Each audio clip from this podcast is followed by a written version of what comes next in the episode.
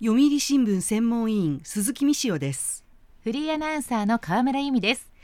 新聞とラジオのメディアミックス読みラジ。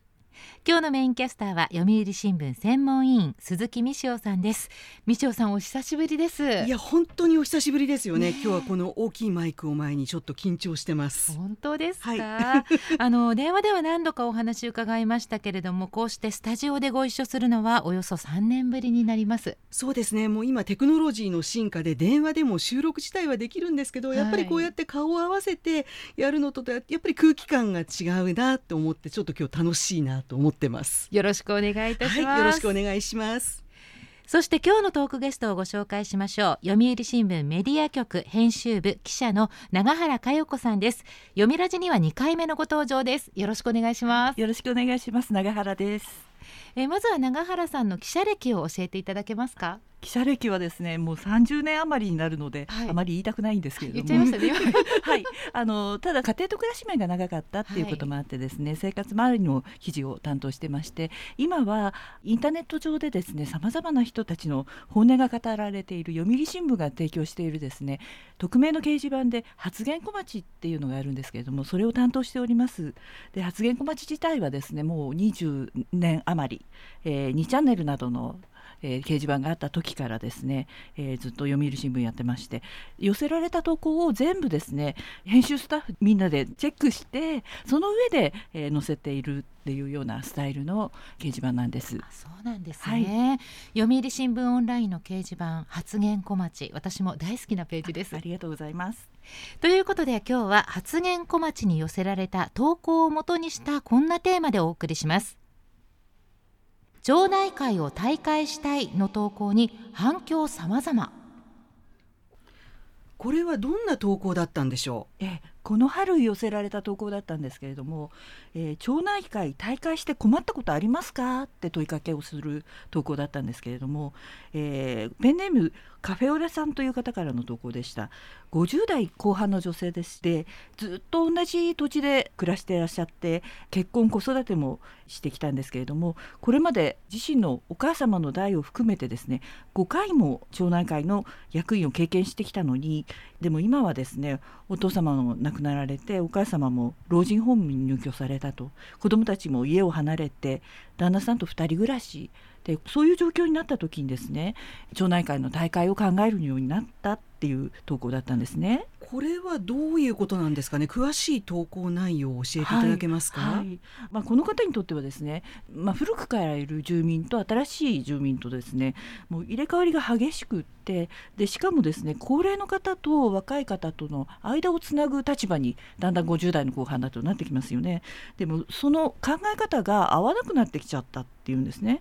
で町内会に入っていなくてもいいんじゃないかっていう気持ちがだんだん起きてきて、まあ、ゴミは個別収集になってますし空き瓶などは拠点のところで収集してくれるっていうことだったんですね。で昔からの住民の方が亡くなったとしてもですね今はま個人情報っていうこともあるんでしょうかねあの不法が流れてこなくなってしまったと。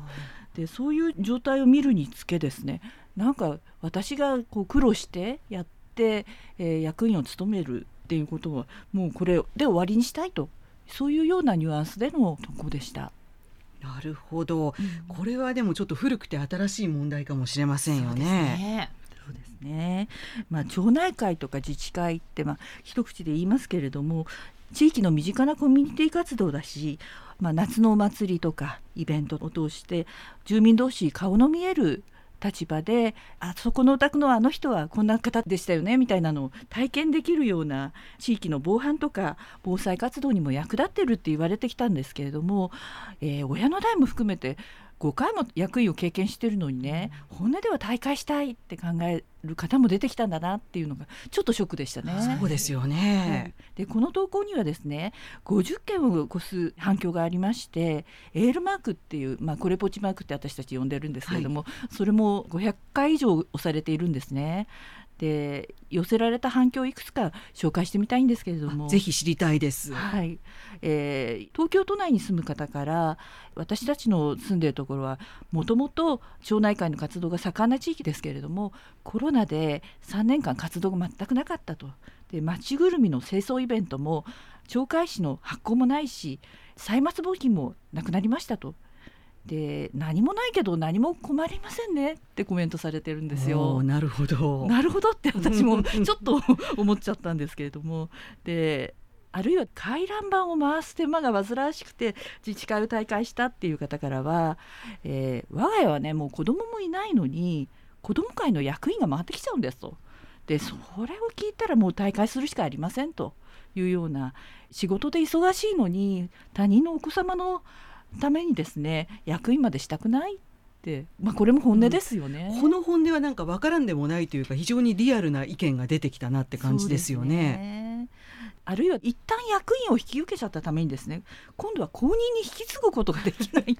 そういう声まで出てきましてですね、えー、役割分担を決める場にですね隣近所の方が来なくてその場にいる人だけで役員を決めることになってしまってその後も改選がないなんていう声も綴られてましてああそうだよなって思わされました、はい、あの PTA の負担もこれずっと議論になっているお話ですけれども、えー、まあ、町内会でも同じような状況がさらになんかディープに起きているっていう感じがしますよね。うそうですね。あの、まあ、インターネット上の掲示板なんで皆さん思い思いを語ってくださるんですけれども永遠に役員もう嫌ってていうのを書いてくださった方もいるんですね。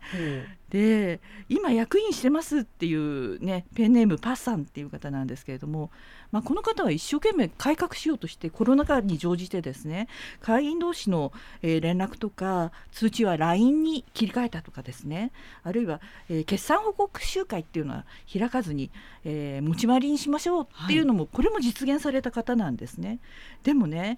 町内では高齢化率がとても高くってそのため交代要員がいないと。何年も役員が続きます。もう嫌。とこう書かれてるんですよ。このもう嫌という言葉にね、はい、なんか行き場のない怒りとかもうどうしたらいいんだっていう気持ちがもう溢れ出してますよね。そうですね。で町内会や自治会に加入しない世帯が増えてきたためにですねゴミ出しについて新しいルールを作ったっていうところも出てきたようなんですね。ペンネームゆきこさんから寄せられた書き込みなんですけれども今年から自治会の非加入者は地域のゴミステーションへの、えー、日常のゴミ捨てが禁止になりましたって言うんですよ。で年間5,000円を支払えば捨ててもいいって言われたんですけれども誰が管理するのかなっていうんですね、うん、黙って捨てちゃった人を咎めることができないだろうっていうことなんですよ。24時間管理もできないしどうするつもりなのかなっっていうような書き込みもありまして、まあ、自治会の役員をしなくてもいいので5,000円払ってもいいのかななんてそういう書き込みもありました。確かにね、まあ、5,000円払ってっていうのもありかもしれませんけれどもうんそれもそれでどうなんだろうって考えちゃいますよね。そもそものところがそうですよね。ありますよね。そう、ね、そもそもこの町内会とか自治会っていうのは地域防災の要でもあるわけですよね。えーそうなってる地域となってない地域この2つがあるって考えた方がいいと思うんですよね。はい、で書き込んでくださった方の中にはですね自分で役員になってみて初めて、えー、防犯活動とか防災への準備こんな風にしてたんだすごいことしてたんだなっていうことをね書いてくださった方もいました。はい、えー、ペンネームのリーズさんですね、えー、うちの自治会では自治会館に防災倉庫があってですね、えトイレや食事飲み物とか毛布などがあって定期的に取り替えもしてるっていうんですね。で公衆電話も会館の横に設置したし緑地の伐採管理とか不法投棄とか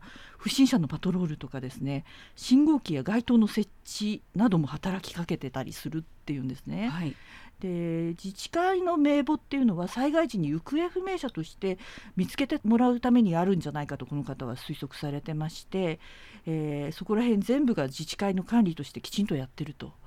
で今自治会の中で話し合ってる議題っていうのは防犯カメラの設置だったり防災無線、えー、井戸の設置についてみんなで話し合ってるというので本当にしっかりやってるところもあるんですよね、うん、でもそうなってくると今度は自治会に加入しているかどうかによって災害の時に受け取れる物資にも差が出ちゃうっていうことになりませんか？そうですね。災害が起きた時に加入している人と加入していない人との間でですね対応に差をつけていいのかどうかっていうのも、うん、これもネット上でですねみんなおかしいんじゃない？っていうことをいろんな意見出してきてですね、えー、町内会に入ってない人に備蓄物資を渡さないなんてボランティアの風上にも受けないというふうに、えー、自分の意見を書いた人もいらっしゃいました。えー、人を選ぶならそんな組織は潰せとまで書いててですね激しい言葉だなと思ったんですけれども一方でですね大会したのに被災時に備蓄の物資を利用したいっていう人がいっぱいいるっていうことは結局ね真面目にやった人が損するシステムなんじゃないかと。ただ乗りしている人が得するシステムなのかなっていう声もあったりして、まあ、加入者と非加入者っていうことでは立場が違うので皆さんその溝を埋めることはなかなか難しいのかなっていう感じでした。なかなか難しい問題ですよね。こう町内会や自治会って多分大事な活動してるけど水や空気と同じで自分がやらない限り見えないからそうですね。分かんないですけれども、えー、ただやっぱり世代も変わってきていざじゃあお前がやれって言われた時にどう思うかっていうと、えー、そこはちょっとえって躊躇する自分がいることも確かで、えー、なかなか難しい問題なので引き続きお話伺いたいと思います、はい、よろしくお願いします。読みラジ今日のメインキャスターは読売新聞専門委員鈴木美潮さん。ゲストは読売新聞メディア局編集部記者の永原佳代子さんです。テーマは町内会を大会したいの投稿に反響様々。引き続きお話を伺います。えー、と前半で伺ってきて自治会や町内会を退会したり加入しない方が増えているというお話だったんですが実際のところ今加入率はどのくらいなんでしょうか？はい、あの総務省の地域コミュニティに関する研究会っていうのが、えー、2022年の4月に公表した報告書があるんですけれども全国600市区町村を対象にした調査で2010年の時には78%あったものが、えー、2020年に72%に低下したっていう報告があるんですね。であの担い手不足に陥っている町内会や自治会が少なくないことが伺えます。加入率はほぼ7割ということですね。そうなんですね。で自治会や町内会の問題ですね。専門家の方はどういうふうに考えているのかなと思って、はい、今回地域活性化コンサルタントとして、えー、全国各地で講演活動をしている水津陽子さんという方にお話を聞きました。えー、水津さんはですねまず私の取材に対してですね自治会町内会っていうのは加入も非加入も任意なんですと任意団体なんですよっていうことをおっしゃってまして、うん、で中には快速自体をですね明文化していない団体もあると。いうことや時代の変化とか、えー、住民のニーズと合わない運営とか活動になってしまっている団体もあるっていうことを問題に思ってらっしゃいました、あのいろいろ問題点や課題も多いということだと思うんですがあの改めて一応確認しておくと町内会や自治会の加入っていうのは義務ではないんですね。そうなんですね。あのここに住むんだから当然入ってくださいっていう言われ方をすると思うんですけれども団体としてですね、あの法律上の何か位置づけがあるのかっていうとないんですよ。で会費はいくらなのかとかですね納得した上で加入するかどうかを判断するのはあの住民の方々っていう位置づけだそうです。はい、それで独自ルールでの運営が許されてるっていうことはですね担い手不足だけではない深刻な問題があるっていうことなんですよね。で水津さんには目指せ担い手不足解消、えー、自治会町内会負担軽減 IT 活用事例ブック長いタイトルなんですけれども、はい、えー、こういった著書があるんですけれどもその中で見直しリストっていうのを公表してます。チェックシートになってましてですねあの例えば役員の負担がすごく重い時には、えー、できればその相手に詳しい人を近所から連れてきてあるいは若い世代から連れてきて、うん、その部分だけを手伝ってもらうとかですね、えー、会費の徴収方法今のままでいいのかどうかをもう一回見直すとかいろんな項目がありましてですね、えー、班や組の再編とか、はい未加入者のただ乗り対策とかですね、うん、事業評価予算配分の見直しなんていうのを挙げてたりしてですね。あなるほど。あの事例も豊富なのでその中で活動内容の見直しを進める時にはどんな手順でやったらスムーズにいくのかっていうのを紹介してます。なるほど、はい。あのー、私ちょっと疑問に思ってるのが今こう世代も交代してきてやっぱりこうえもうそんなこと忙しいからやれないよっていう若い世代も多いと思うんですけど、えー、これを優勝の活動にするっていうことはできないんですかね？確かにあの優勝ボランティアとか無償ボランティアっていう今の役員さんは全てあの無償ボランティアっていうことを求められがちだし、はい、あるいはあの自治体がですねいろんな、えー、民生委員を選ぶとかそういうのも丸投げをしてきて誰かを推薦してくださいってそれも全部無償ボランティアの中でやってる。話話になってしまうんですよね。はい、なので水津さんはですねあの役員という人の負担しているものの自治体周りがですねもっと軽減してあげるっていう考え方を取ることが大事だろうというので三塩さんが先ほど言われたようなあの優勝ボランティアの導入もそうだし、えー、地域の NPO 法人とどう連携していくかとかですねそういったことも地域の中にいろんな人材がいるのにそれが生かされないで一人で抱え込んでしまうそういう体質自体を見直していくべきだっていう考え方ですね。もっと柔軟に考えられるっていうことですよね。はい、その意味では、今回この発言小町への投稿をきっかけに多くの人の本音とか、えー、えー、課題が浮き彫りになったっていうことはいいことかもしれませんよね。ねまあ、自分事として皆さんが考えてらっしゃるっていうのが浮き上がってきたのかなっていう気はします。なるほど。はい。まあ、町内会とか自治会っていうのは、まあ、昭和からずっと当たり前のようにあって、えー、さっきも申し上げたようにもう水や空気と同じようにないと困るけれども、えー、あれば当たり前っていう感じで私たち享受してると思うんですけども多分やっぱり若い世代が増えて世代交代の波がここにも来て少しやっぱり立ち止まってこれからどういうふうにしていくかどうするのが便利でみんなに負担が少ないかそういうことを考えていかないともうダメなところに来ているのかなっていう気が今日はちょっとしましたね。そうですね。はい読みラジ今日のテーマは町内会を大会したいの投稿に反響様々。ゲストは読売新聞メディア局編集部記者の長原佳代子さんでした。長原さんありがとうございました。ありがとうございました。読みラジラジオワイティーン。ここからはラジオワイティーン。このコーナーは読売中高生新聞の投稿面ワイティーンと連動10代のリアルな声をお届けします。読売中高生新聞では専用のスマホアプリ YT を通じて全国の読者から中高生の生活にありがちなあるあるを大募集しています。ラジオ YT は中高生新聞の愛読者である通称ワイタミから寄せられた面白い意見を紹介していきます。ここで紹介した意見は中高生新聞の投稿面で開催中の投稿レース YT 杯でのポイント3個けが加算されます。ワイタミの皆さんぜひ頑張って投稿してくださいね。ラジオ YT 今日のテーマはこちらです。アフターコロナの戸惑い。新型コロナウイルスの感染症法上の位置づけが5類になっておよそ1ヶ月。そこで今回はあなたの周りのアフターコロナの変化と戸惑いを教えてくださいと中高生に呼びかけました。では早速ティーンの投稿をチェックしていきましょう。静岡県高校1年の夕焼け色の星さんのアフターコロナの戸惑い。マスクを外す気がなかなか起きない。ずっと顔を隠すのに慣れてしまったからいざ外すと変な顔と思われそうで怖いです。夕焼け色の星さんは高校1年生ということで中学3年間まるまるコロナ禍マスクで過ごした世代ですね。まあ、確かにマスク生活に慣れますとマスクを外して顔をさらすことに抵抗を感じるっていうのもよくわかります。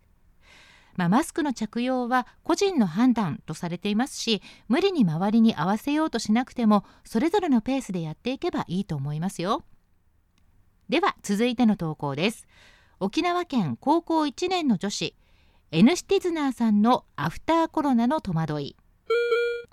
今までご飯を向き合って食べるなんてなかったからいざ向き合うと恥ずかしい。こちらは黙食に慣れてしまったがための戸惑いですね。N シテズナーさんも高校1年生ということで中学時代ランチは飛沫感染を防ぐために同じ方向を向いて黙って食べていたんですね。向き合っておしゃべりをしながら食事を楽しむ。そんな当たり前の日常が戻ってきたわけですから少しずつ慣れて笑顔でランチタイムを楽しんでくださいね。